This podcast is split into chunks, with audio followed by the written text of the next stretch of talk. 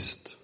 Punkt, Punkt, Punkt. Und wir schauen mal in das alttestamentliche Buch Jesaja rein und schauen uns da die verschiedenen Namen Gottes an, ihre Bedeutung. Und ich verspreche euch, wir werden sehr viel über das Wesen Gottes, insbesondere über das Wesen von Jesus erfahren und lernen.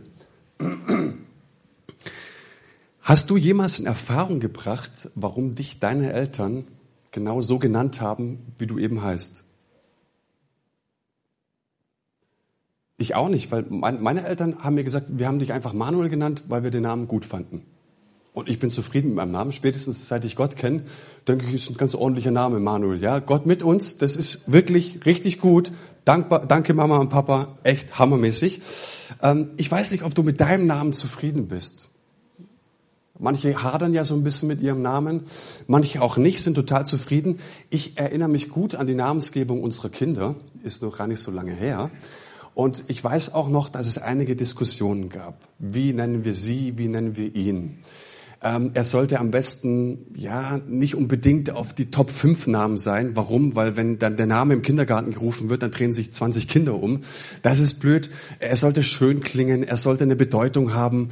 Wir mussten jetzt auch nicht unbedingt einen biblischen Namen haben, haben wir uns einfach für entschieden.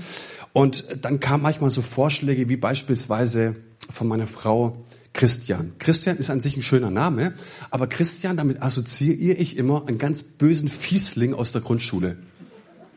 Ja, also mein Kind heißt nicht Christian. Obwohl es ein super schöner Name ist, ja. Also ich kann, meine Frau ist Christine, also ich kann ja nichts gegen Christian sagen.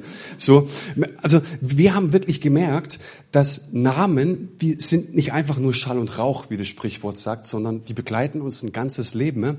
Und bei der Vorbereitung beziehungsweise als wir den Namen für unsere Kinder ausgedacht haben, haben wir das wirklich gemerkt. Das hat schon Gewicht.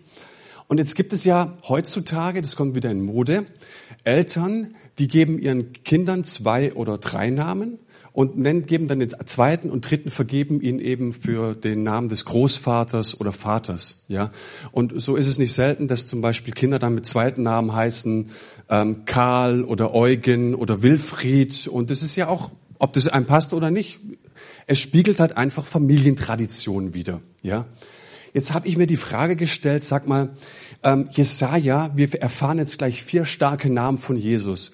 Was hat sich denn der Himmel dabei ausgedacht, als er diese Namen vergeben hat?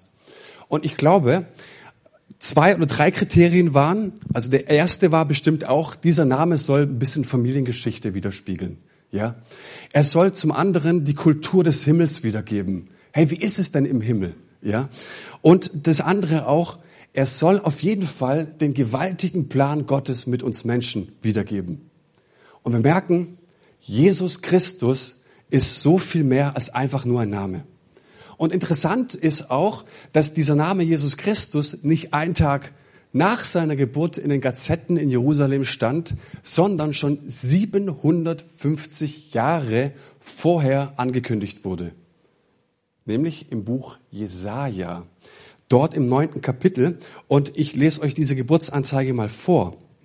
In Vers 5 heißt es, denn uns ist ein Kind geboren, ein Sohn ist uns geschenkt, er wird die Herrschaft übernehmen.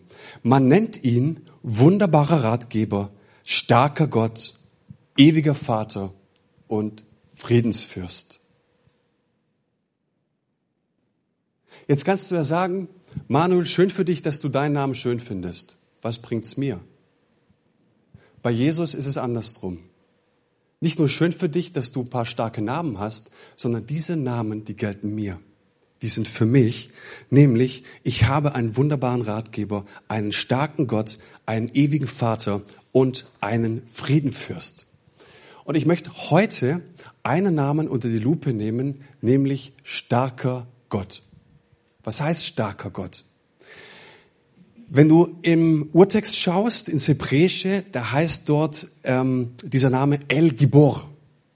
Musst du nicht merken, aber der kommt über 150 Mal im Alten Testament vor und den kann, könntest du auch übersetzen mit Held oder Mann oder auch mit dem Adjektiv gewaltig, mächtig, stark oder wieder ein Substantiv Krieger. Und das fand ich stark. Also wir können hier übersetzen, wir haben einen gewaltigen, einen mächtigen, einen starken Held oder Krieger. Ist doch nicht schlecht, oder? So. Und der ist ja für mich. Das ist ja nicht nur sein Name. Und an der Stelle habe ich mich jetzt gefragt, deckt sich dieser Begriff mit meinem Bild, das ich über Jesus habe? Starker, gewaltiger, mächtiger Krieger. Deckt sich das wirklich? Und ich habe mal ein bisschen zurückgedacht in meine Kindheit. Was für Helden hatte ich da in Form von Postern an der Wand kleben? Wer, wer, wer war das bei dir? Ich weiß bei mir, ich habe die ersten 14 Jahre mit meinem Zwillingsbruder das Zimmer geteilt und die eine Hälfte des Zimmers war porthässlich. Überall Bayern München Poster. Ja, es war schwer. Die andere Hälfte war wunderschön. Leverkusen. Poster. Nee, das war echt ein bisschen wirklich, also es war alles voll. Und ob du jetzt Leverkusen-Fan bist, Barcelona oder Bayern-Fan, ah, für die Bayern-Fans, wir haben Ärzte hier, ja. Wir haben nach dem Gottesdienst auch Seelsorgeeinheiten hier, falls es ganz schlimm ist, ja. Zweite Niederlage in Folge, er feiert. Naja, je nachdem. Damals war es bei meinem Bruder Lothar Matthäus, Mehmet Scholl, das waren eben die Helden. Oder vielleicht erinnerst du dich auch an die hier. Kennt es jemand? Airwolf und Knight Rider? Keiner? Das sind die Helden meiner Kindheit. Huckleberry Hawk, der Linke hier bei Airwolf, das war der Super-Helikopter. Ähm, und Knight Rider mit seinem Superauto, die gibt's wieder auf Amazon Prime übrigens zu sehen. Ich habe die angefangen. Und ich weiß noch, dieses Auto war damals der absolute Hammer. Und heute denkst du, was für eine Schrottkarre. Das waren auf jeden Fall meine Helden. Ne? Und ähm, um wieder zurückzukommen, Jesus war nicht dabei. Jesus hatte ich nicht in meinem Zimmer als meinen starken Held auf dem Poster. Warum? Schau dir mal folgende Bilder an. Ich möchte nicht zu nahe treten. Es kann sein, dass es eine, eins dieser Bilder dir voll zu Herzen geht. Aber mich spricht es nicht an. Ne? Es zeigt einfach Menschen, wie sie sich Jesus vorstellen. Der rechts oben, der sieht irgendwie so aus, als hätte er irgendein Problem der ist so schwer beschäftigt, der kann mir nicht helfen. Der linke, der sieht irgendwie aus, ist mir einfach ein bisschen zu zart. Und, und der untere der sieht irgendwie aus, als ob er aus dem Atomkraftwerk kommt. Ähm, und ich möchte hier Jesus nicht verunglimpfen, aber was ich verunglimpfen möchte, ist so manche Vorstellung und so manches Gottesbild, das wir mit uns herumtragen. Und wenn ich als 13, 14, 15-Jähriger irgendetwas mit Jesus zu tun gehabt haben wollte, dann müsste er auf jeden Fall so aussehen. Nächstes Bild bitte. So ungefähr. Spricht dich vielleicht auch nicht an, mich aber. Das ist Gladiator. Und wie sieht der aus? Wenn du dem zu nahe kommst, ich sag dir was, dann gibt's Ärger. Den kannst du vor die Tür schicken. Wenn jemand draußen ist, wenn ein Feind anklopft, den würde ich vor die Tür schicken. Vielleicht brichst dich an oder, oder nicht, aber lasst uns tatsächlich mal überlegen, ja? wie bekomme ich einen starken Gott? Und ich frage nicht danach, was du auswendig gelernt hast. Ja, wir könnten sagen, in Jesaja 9,5 steht, wir haben einen starken Gott, El Gibor, starker Held und so weiter. Ich frage nicht das Wissen ab, sondern nach was ich hier frage ist, wie bekomme ich einen starken Gott für jede Lebenssituation? Martin Luther hat so viele Jahre gerungen nach der Frage, wie bekomme ich einen gnädigen Gott, weil er unter einem Gottesbild gelitten hat, das einfach furchteinflößend war, gesetzlich, tyrannisch war. Wie bekomme ich einen gnädigen Gott? Und vielleicht bist du in einer Lebenssituation, in der du merkst, ich bin wirklich schwach. Aber vielleicht stellst du auch fest, mein Bild, das ich von Gott habe, ist relativ schwach. Also wie bekomme ich jetzt diesen starken Kriegsheld in meinen Alltag? Das ist für mich die Frage gewesen. Ne? Und ich glaube, dass wir als Prediger an dieser Stelle einen fatalen Fehler machen könnten für unser geistliches Leben. Ich könnte jetzt ein Kreuz, kein Kreuzzug, äh, ein, ähm, ähm, einfach ein bisschen durch, durch die Bibel gehen und ähm, könnt ihr einfach mal ein paar, paar Stellen ne, aus dem Zusammenhang reißen ne, und, und euch vorstellen und dann noch gespickt mit ein bisschen Storytelling und ich erzähle euch, was ich alles großartig von, mit Jesus erlebt habe und da, da, wir hätten den Superman Jesus, okay? Und für 30 Minuten ne, wäre das attraktiv. Aber unser Ding ist doch, dass morgen Montag ist. Wie bekomme ich einen starken Gott für meinen Alltag? Und wenn du dir Jesaja anschaust, dann siehst du zwei starke Bezugsgrößen, ne? zwei Schwerpunkte, die Jesaja in seinem Buch hat. Und zwar erstens, Jesaja kündigt in seinem Buch den leidenden Gottesknecht an. Und zweitens, das haben wir gelesen, er kündigt ein neugeborenes Kind an. Jetzt stellst du die Frage, Moment mal, wir haben doch gerade noch über Russell Crowe in Gladiator gesprochen, starker Gott, Kriegsheld. Was hat denn ein, ein Diener, ein Gottesknecht und ein Baby mit einem starken Gott zu tun? Wollt ihr es erfahren? Ich erzähle es euch. Diese zwei Bilder, die stellen alle unsere Vorstellungen von einem starken Gott auf den Kopf, aber ich muss euch sagen, ohne ein bisschen Stärke einzubüßen. Die zwei Bilder, die haben es in sich. Und mein erster Punkt ist von zweien, wir haben einen starken Gott versus ein neugeborenes Kind. Ist es ein Widerspruch oder deckt sich das?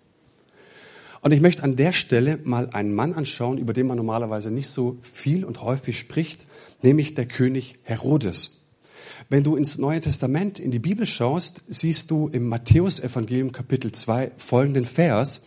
Jesus wurde zur Zeit des Königs Herodes in Bethlehem, einer Stadt in Judäa, geboren. Der Herodes, also als Jesus geboren wurde. Jetzt schauen wir uns den mal ein bisschen an, weil über den ist ganz nett, wenn man ein bisschen recherchiert, zu wissen, ne, dass diese Zeit, in dem er regierte, die Einwohner Jerusalems nie wieder vergessen sollten. Es war eine Schreckensherrschaft. Der Mann, der war kein Jude, er war Idumäer. Und das Problem von ihm war, dass die Königsdystanie immer aus dem Haus der Hasmonäer kommt. Wie kannst du da König werden? Jetzt, wie kam er an die Macht? Der Vater, der war Staatsbeamter und er diente im Haus der Hasmonäer am Königshof von Jerusalem. Jetzt ist die Fra Sache, dass ähm, die Römer 63 vor Christus Jerusalem erobert haben. Ja? Und dann dachte er sich, hm, es wäre gar nicht so dumm, sich auf die Seite der Römer zu schlagen. Das tat er auch. Und so kam er an die Macht und die Römer erkannten, der ist clever, also lassen wir ihn regieren. Das tat er leider nicht sehr lange, weil er ermordet wurde. Dann musste Herodes, also sein Sohn, ne, fliehen ins Exil nach Rom, ne, war in Rom, genoss dort eine wunderbare Ausbildung, schaffte es politisch auch in den Senat und damals erkannte man, Mensch, dieser Herodes, der hat echt was drauf.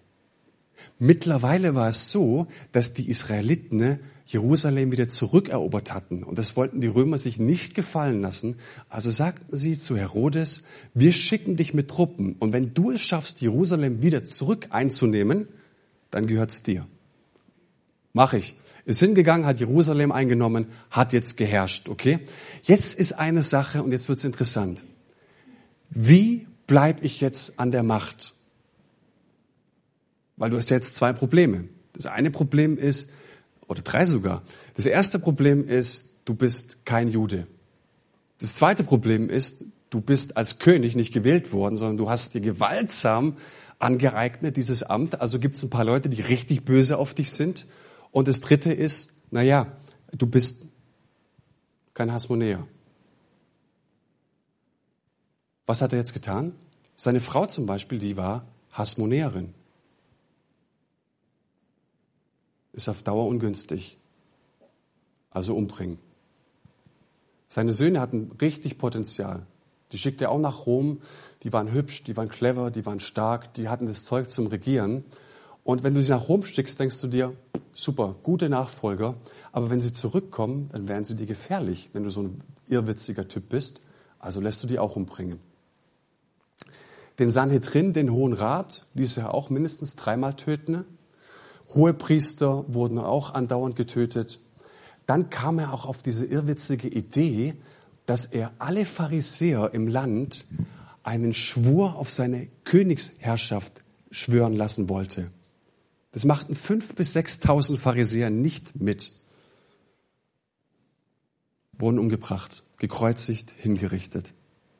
Und jetzt merkst du, dass so ganz langsam sich so eine, so eine, so eine ähm, ähm, so eine Angst verbreitet und, und Leichengestank sich über Jerusalem legt. Ja, super Königsherrschaft, oder? Und alle hatten Angst. Es war ein Terrornetzwerk und die Leute hatten Furcht und überall waren Spione, überall waren Spitzel und ich sag euch, pssst, ja nicht über den Messias reden. Es gab ja auch noch die, die, die, die Juden, die an den Messias glaubten. Ja, nicht an, über den Messias reden, über den Nachfolger, über den wahren König, der unter dem Volk geboren wird. Ja, nicht reden. Ich sag's dir ein bisschen Kopf kürzer. Und in die Zeit wurde Jesus geboren. Und zu der Zeit kamen drei Sterndeuter nach Jerusalem in die Atmosphäre und die wussten ja nicht, was da politisch so los ist, wer da regiert. Und da heißt es jetzt in dem Vers, also 1b, Matthäus 2, bald darauf kamen Sterndeuter aus einem Land im Osten nach Jerusalem. Und die kamen da jetzt einfach in den, in den Königshof rein, wussten von nichts, machen die Tür auf, sagen Hallo. Und dann wird laut gefragt, wo ist der König der Juden, der kürzlich geboren wurde? fragten sie. Wir haben seinen Stern aufgehen sehen und sind gekommen, um ihm Ehre zu erweisen. Sag mal, wisst ihr, was hier los ist? Und dann heißt es wortwörtlich, als König Herodes das hörte, erschrak er und mit ihm ganz Jerusalem. Die bringen, das, die bringen was. Ha? Und jetzt ist die Sache oder die Frage, was möchte ich mit dieser kleinen Geschichtsstunde andeuten? Da ist eine starke Botschaft drin. Was können wir daraus lernen? Gott wird Mensch, wissen die meisten. Er wird als Baby geboren, ganz interessant in so eine Zeit. Und als Baby kommt er den Mächtigen und den Egoisten dieser Welt gefährlich nahe. Darin liegt die Stärke Gottes. Er kommt den Mächtigen und den Egoisten dieser Welt gefährlich nahe. Was möchte uns die Bibel mit diesem Herodes sagen? Sie sagt uns, diesen Herodes, den kann es auch in mir und dir geben. Dieser Herodes ist repräsentativ für die menschliche Reaktionsweise, wenn Gott den Menschen ernsthaft nahe kommt. Was heißt Advent? Advent heißt, Gott kommt mir nahe, es wird ernst. Hören wir das, wenn wir es vielleicht schon bewusst das 60. Mal Weihnachten feiern? Es wird ernst. Und wie reagiert Herodes, wenn es ernst wird? Er sagt, das passt nicht zu meiner Lebensstrategie. Das stört meine Pläne. Und so sitzt der Mensch in seinem Herodespalast auf dem Thron und er regiert über die Errungenschaften über die Leistungen, über die Abzeichen, die Titel, alles, was ich mir so aufgebaut habe. Ich regiere über mein Lebenswerk. Und jetzt wird dieses Baby geboren mit dieser Nachricht, lieber Mensch, dein Leben ist ein Geschenk. Ich komme und mit mir darfst du noch mal von vorne beginnen. Ich beschenke dich mit Gnade, ich gebe dir eine unverdiente Gunst. Ich sage dir, alles, was du jetzt empfängst, ist geschenkt. Und das passt den Menschen nicht. Mal angenommen, wir könnten Gott wirklich beweisen. Mal angenommen, ich hätte hier den Gottesbeweis in der Hand. Und hier in diesen Zeilen ist er wirklich wissenschaftlich bewiesen. Da steht's. Oh, gute Nachricht. Lasst uns über sozialen Medien, über die Presse, alle Gazetten rausholen. Wir haben endlich den Gottesbeweis. Erweckung bricht aus. Wäre es so? Die Frage ist doch, wenn wir diesen Gott beweisen könnten, ist die eine Sache. Die andere Sache ist doch, schmeckt er uns? Wollen wir den wirklich haben, diesen Gott? Weil für Herodes war klar, hey, wenn der seine Herrschaft antritt, das ist nicht mein Kumpel, der, der, der, der vertritt nicht meine Interessen.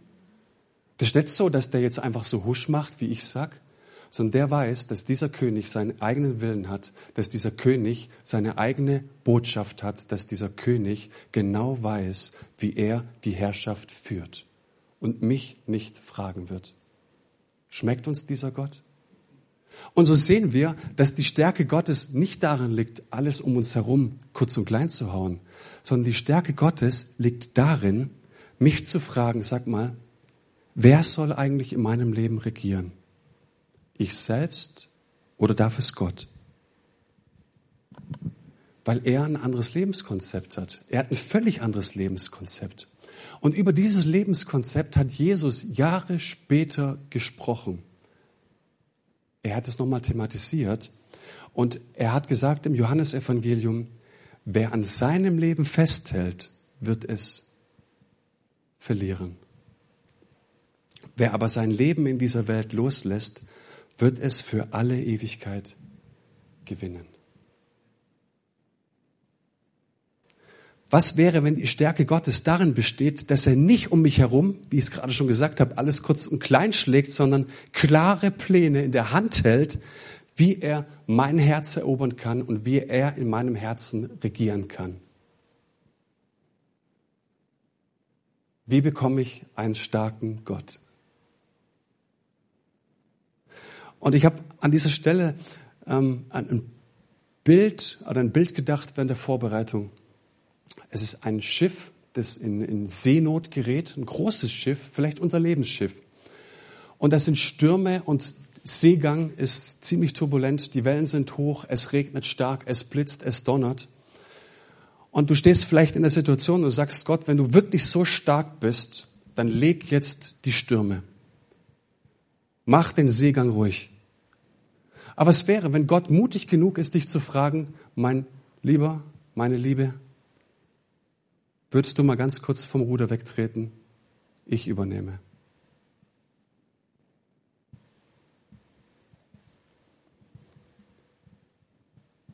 Gottes Stärke erleben wir, wenn wir das Ruder loslassen. Es gibt ein Zitat von Helmut Thielicke, ein evangelischer Theologe, der sagte, wer sich unter die Herrschaft von Jesus begibt, der steht über den Dingen. Wer sich über Jesus stellt, der gerät unter die Dinge. Und wer diesen starken Gott wirklich erleben will, der erlebt ihn zuerst in seinem Herzen, dass er die Kraft und die Power hat, in meinem Leben erstmal mich zu verändern. Könnt ihr noch? Mein zweiter Punkt. Starker Gott versus Diener. Da kommt jetzt ein Diener, da kommt ein leidender Gottesknecht. Was, was hat der denn, bitteschön, mit einem starken Gott zu tun? Und ihr merkt schon, wenn ich es wenn ich's so, so sarkastisch frage, steckt da mehr dahinter. Ich habe während der Recherche äh, für die, für die ähm, Predigt, da bist du so viel im Internet unterwegs und du googelst und, und schaust nach. Und dann bin ich irgendwann mal bei Google Books gelandet und zwar auf einem, äh, für, bei einem Buch für Führungskräfte bei Toyota hat irgendjemand schon mal ein Buch gelesen über Führungskräfte bei Toyota? du, ja, super. Ähm, und da gab es ein Kapitel, das heißt Vorbild und Diener. Und da heißt es wortwörtlich, eine erfolgreiche Führungskraft ist bei Toyota deshalb weniger einer, der viel bewirkt hat, sondern jemand, der viele Mitarbeiter erfolgreich geführt und geprägt hat. Und das fand ich stark, dass auch nicht nur Toyota, sondern viele Weltunternehmen heute auf diesem Kurs sind. Und ich finde es stark, weil es ein göttliches Prinzip ist. Es geht nicht darum, wer der Größte ist, wer am meisten bewirkt, sondern derjenige, der am meisten Einfluss bei Menschen hat. Und wie beeinflussen wir Menschen? Nicht indem wir über sie herrschen, sondern indem wir ihnen dienen. Genau das tat Jesus. Und ich möchte mit euch ins Lukas-Evangelium schauen weil die, es gab eine ganz wichtige Frage. Wer ist der Wichtigste? Wer ist der Größte? Lasst uns mal bei diesem Wort der Wichtigste bleiben. Wenn wir eine Umfrage hier im Haus durchführen würden, wenn mal alle anwesend wären, wer ist eigentlich hier der Wichtigste? Was würden wir antworten? Wer, wer ist der Wichtigste? Ja, das wissen wir, das kennen wir auswendig. Aber mal ganz ehrlich, wer ist der Wichtigste? Die Top-Antwort lautet, Lukas 22 kenne ich schon alles. Aber ich frage, wer ist der Wichtigste? Ich finde das eine gute Frage. Jesus bekam mit, Vers 24, unter den Jüngern kam es zu einem Streit darüber, wer von ihnen wohl der Wichtigste sei. Der Erste unter euch soll in sich allen, sich allen anderen unterordnen, sagte er, und wer euch führen will, muss allen dienen. Wer ist denn bedeutender? wer am Tisch sitzt und sich bedienen lässt oder wer bedient? Rhetorische Frage, klar. Aber für jeden, dem es unklar ist, gibt er noch die Antwort, doch wohl derjenige, der sich bedienen lässt.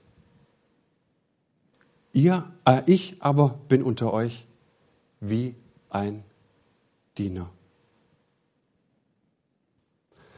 Weißt du, wie oft Jesus über sich selbst gesprochen hat?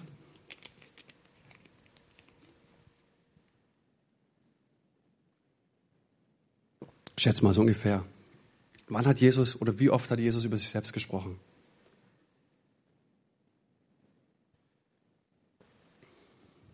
Es gab drei Leidensankündigungen, in denen er gesagt hat, ich werde sterben. Ansonsten ist mir nicht so viel eingefallen. Außer diese Stelle. Und wenn jemand so wenig über sich selbst spricht, dann müssen wir doch hinhören, wenn er über sich spricht. Und was er hier sagt, ist entscheidend und er verrät uns einen ganz, ganz tiefen, einen tiefen Wesenszug. Wir, wir schauen hier in die Seele von Jesus. Er sagt, ich bin gekommen als ein Diener. Und darin besteht meine Stärke. Und worin sie wirklich besteht, sage ich euch. Wie hat Jesus denn eigentlich gedient? Wie übt Gott seine Herrschaft aus, indem er uns Diener geworden ist? Nicht indem er uns abzocken will, über uns regieren will, uns immer von irgendwas verlangt und will von uns, sondern er dient uns. Damit fängt alles an. Und wie hat er uns denn eigentlich gedient? Er ging zu den Aussätzigen, er ging zu den Verachteten dieser Welt. Er ging zu denen, die, all, die links liegen gelassen werden.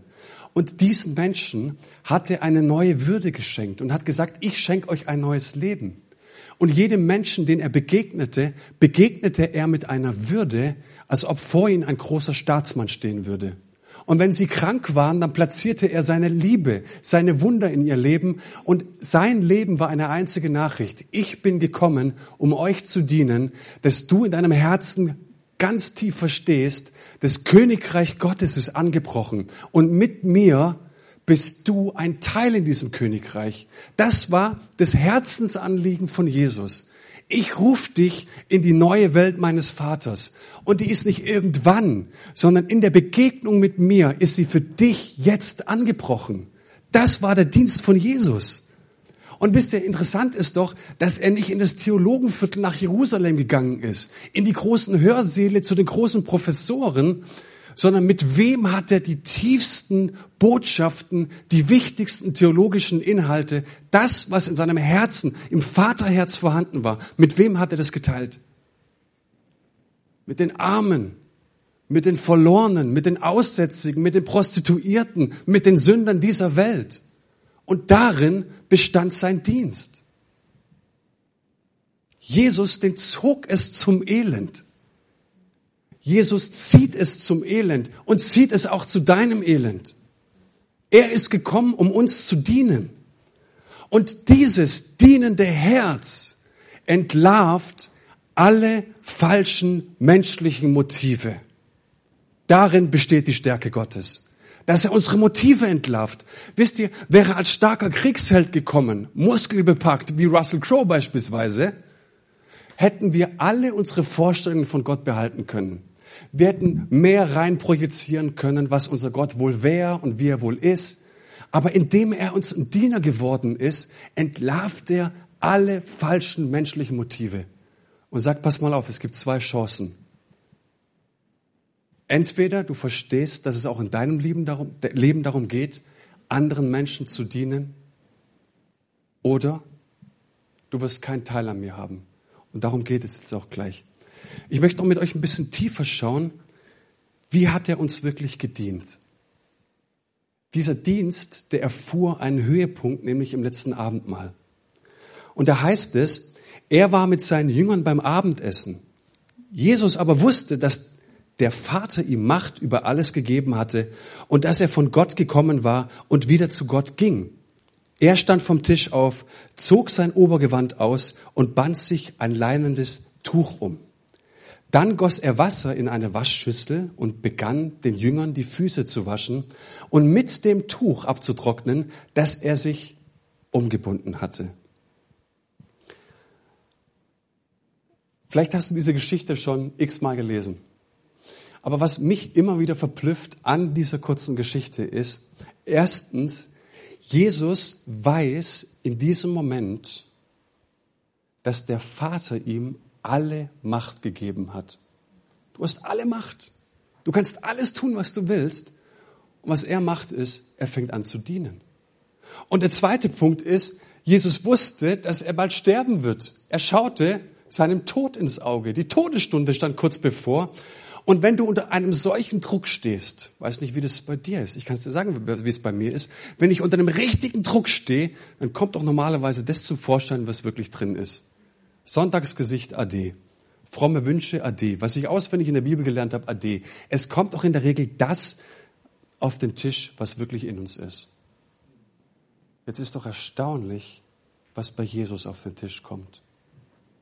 Dass das, was er verkündet hat, was wir sowieso schon die ganze Zeit an ihm gesehen haben, dass sich jetzt das wirklich verwirklicht. Das tiefste Wesen Gottes ist, ich bin ein Diener. Wie hätte ich reagiert in der Situation? Ich weiß nicht, ob ich da geblieben wäre.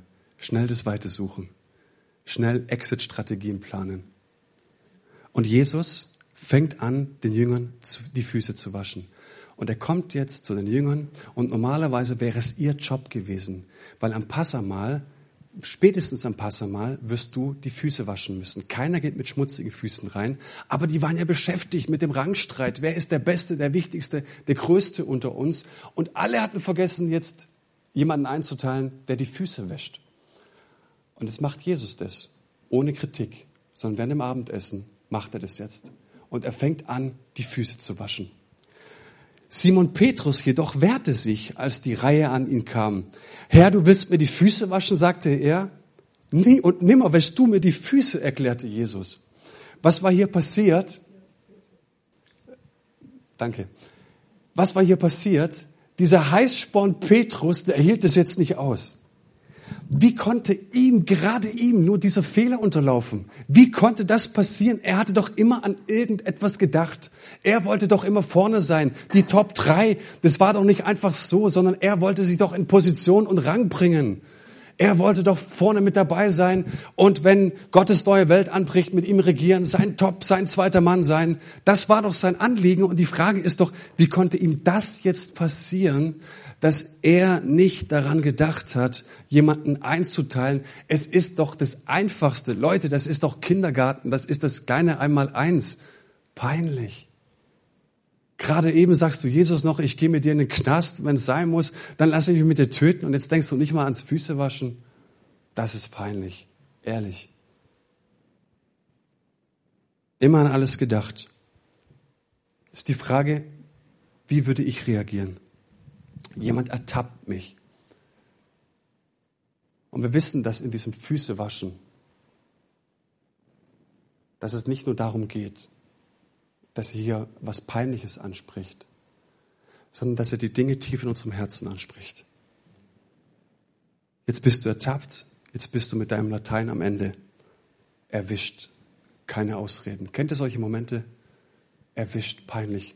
Es, du läufst rot an und jetzt ist dieser Moment da, wo du am besten vertuschen möchtest, aber du hast keine Chance, es zu vertuschen. Jeder sieht's. Am besten nicht darüber sprechen, dumm gelaufen. Jeder sieht's. Alle werden darüber sprechen. Und jetzt merkst du, wie du auf einmal nicht mehr Herr der Lage wirst über dich selbst, was du so sehr gewohnt bist. Du willst Herr der Lage sein. Ich muss auf meinen Wunsch verzichten, alles in den Händen zu halten, alles im Griff zu haben. Jetzt bist du ertappt, nicht von irgendjemanden, sondern von dem, durch den die ganze Schöpfung wurde, Jesus Christus. Und jetzt muss ich mich von einer Liebe lieben lassen, die es sonst nirgendwo gibt auf dieser Welt, die keine Grenzen kennt. Und Jesus sagt ihm jetzt etwas, und es ist die tiefste Wahrheit, die ein Mensch hören kann. Wenn ich sie dir nicht wasche, hast du keine Gemeinschaft mit mir. Darin besteht die Stärke Gottes dass er dir etwas zuspricht, was dir sonst kein Mensch sagen würde.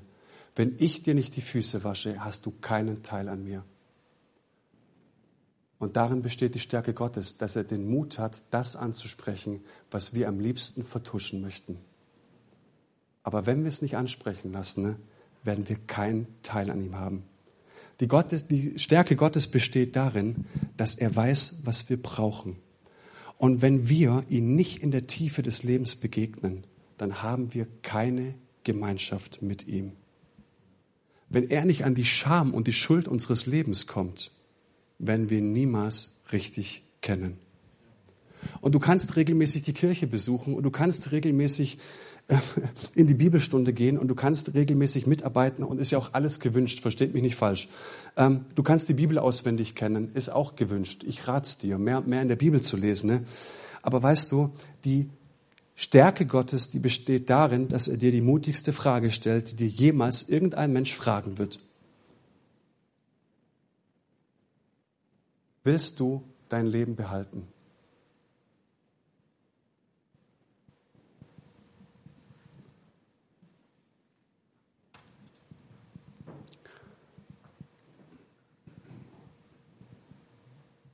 Willst du es wirklich behalten? Oder gibst du mir dein Leben hin? Und als ich mich vorbereitet habe auf diese Predigt, habe ich mir gedacht, ich will neue Bereiche meines Lebens ihm hingeben. Ja, es gab diesen einen Punkt und der war wichtig und ich habe mein Leben unter die Herrschaft von Jesus gestellt. Und ich habe in, in dieser Woche echt eine intensive Zeit gehabt, ausgelöst auch durch diesen Montagabend, wo, wo Gott so stark auch wieder in mein Leben gesprochen hat. Und ich habe gemerkt, es gibt Teile, es gibt Bereiche meines Lebens, die ich ihm neu hinlegen will. Und es gibt Punkte an meinem Leben, wo er sagt, ich will jetzt das Steuer übernehmen.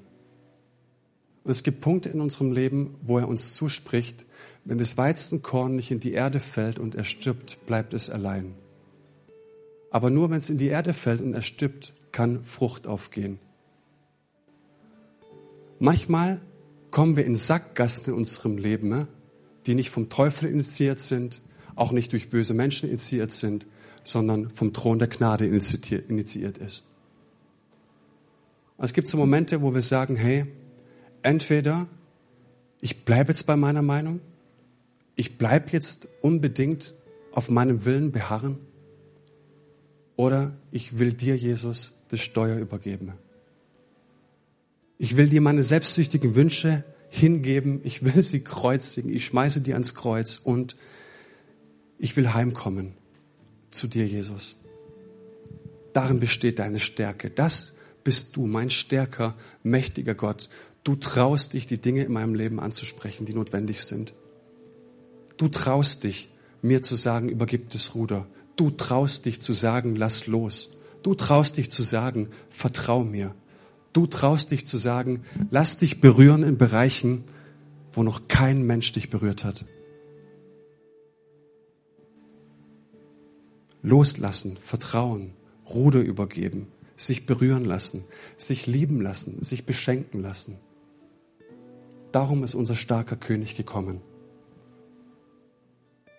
Vater im Himmel, wir preisen dich von ganzem Herzen.